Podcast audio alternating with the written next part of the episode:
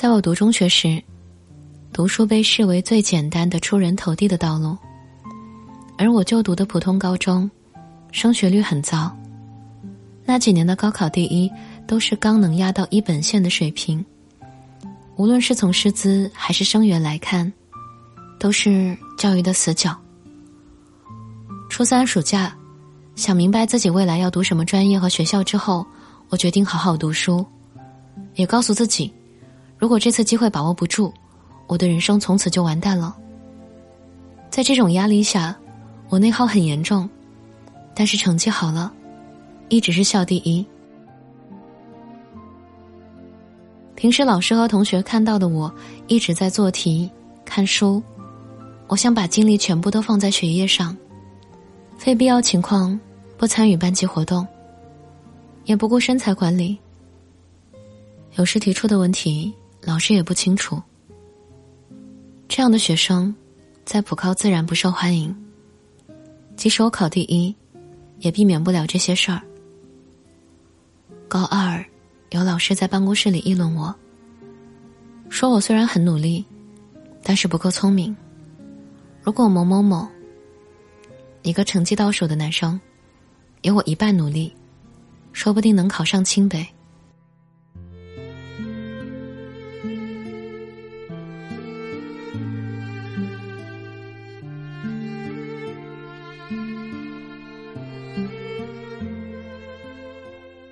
高三有段时间，我吃午饭的时候，后座的男同学会把我的饭拿走，说我太胖了，还是别吃中饭了，不如给他吃。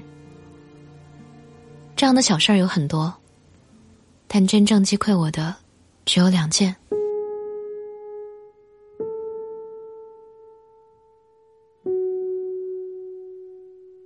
其中一件事是，我高二时参加过一个市级的微课题比赛。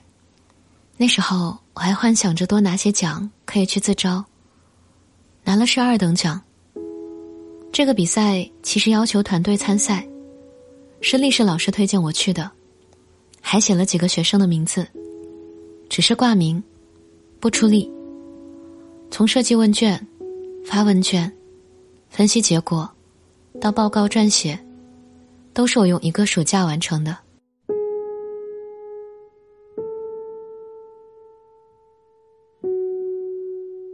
颁奖礼举行的那个早上，上面喊到我的名字，我正准备上去，被同行的副校长拦住了。当时，挂名的人也去了颁奖礼。他要求我们组里一个比较漂亮、高挑的女生上去领奖。事后我才知道，他是嫌弃我形象不能代表学校。在那个比赛里拿奖的，大多是市重点的孩子，所以。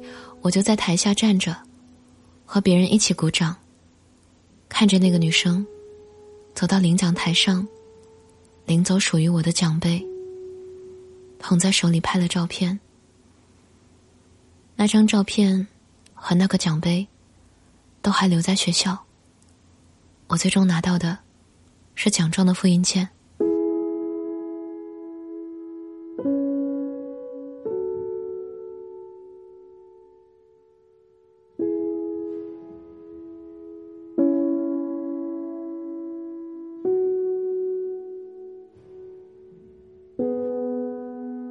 很多年过去了，我已经走得很远，把普高的同学、老师远远留在了身后。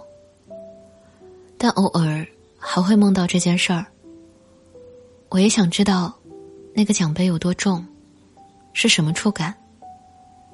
即使青春期的我不好看，不喜欢拍照，也想留下那张我和奖杯的合影。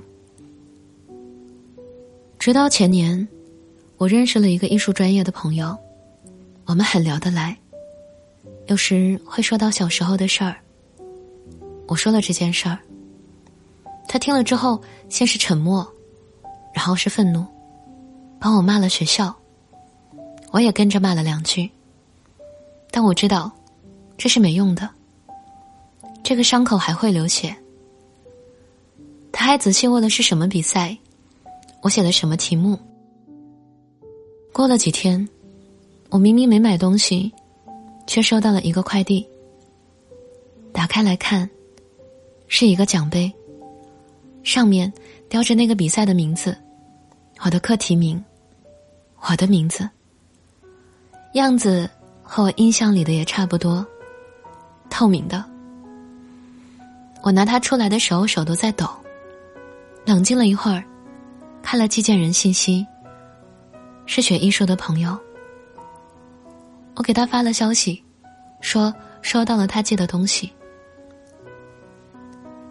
他说：“那天你和我说也不用怎么安慰你，反正你麻了。但是我知道，人是不会麻的。我总觉得，如果一件事儿真的让我们生气失望，那我们就创造点什么吧。所以，我想让你捧到这个奖杯，以后你再想到那件事儿。”或者从梦里惊醒，你的记忆不会到你在台下鼓掌为止，你还会想到时隔多年，有个很爱你的朋友，给你做了个属于你的奖杯。你也别觉得我是在搞什么艺术，我只是单纯想让你捧到它。从那以后，我就没有做过在台下的梦了。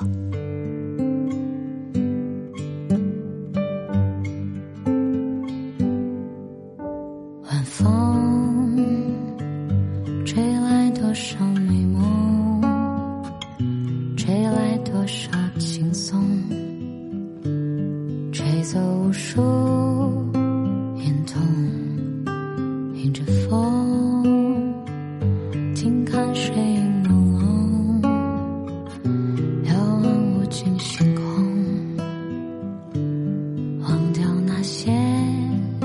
我不曾湖面上闪烁的点点流萤夜空中点点的星。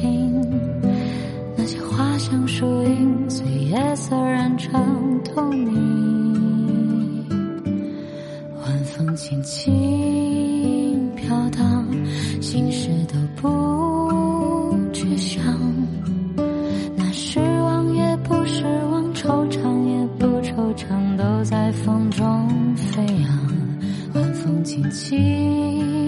飘荡，随我迎波逐浪。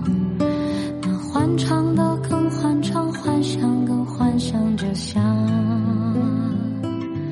你还在身旁。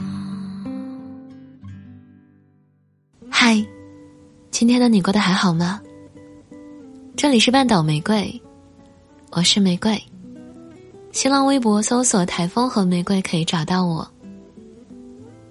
今天，你的玫瑰想给你分享一个关于伤口愈合的过程，来自网上的网友投稿，希望我的小耳朵喜欢。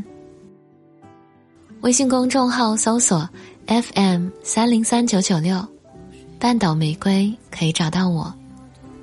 想要了解本期歌单，可在公众号中回复关键字“愈合”，即可获得。安亲爱的小耳朵。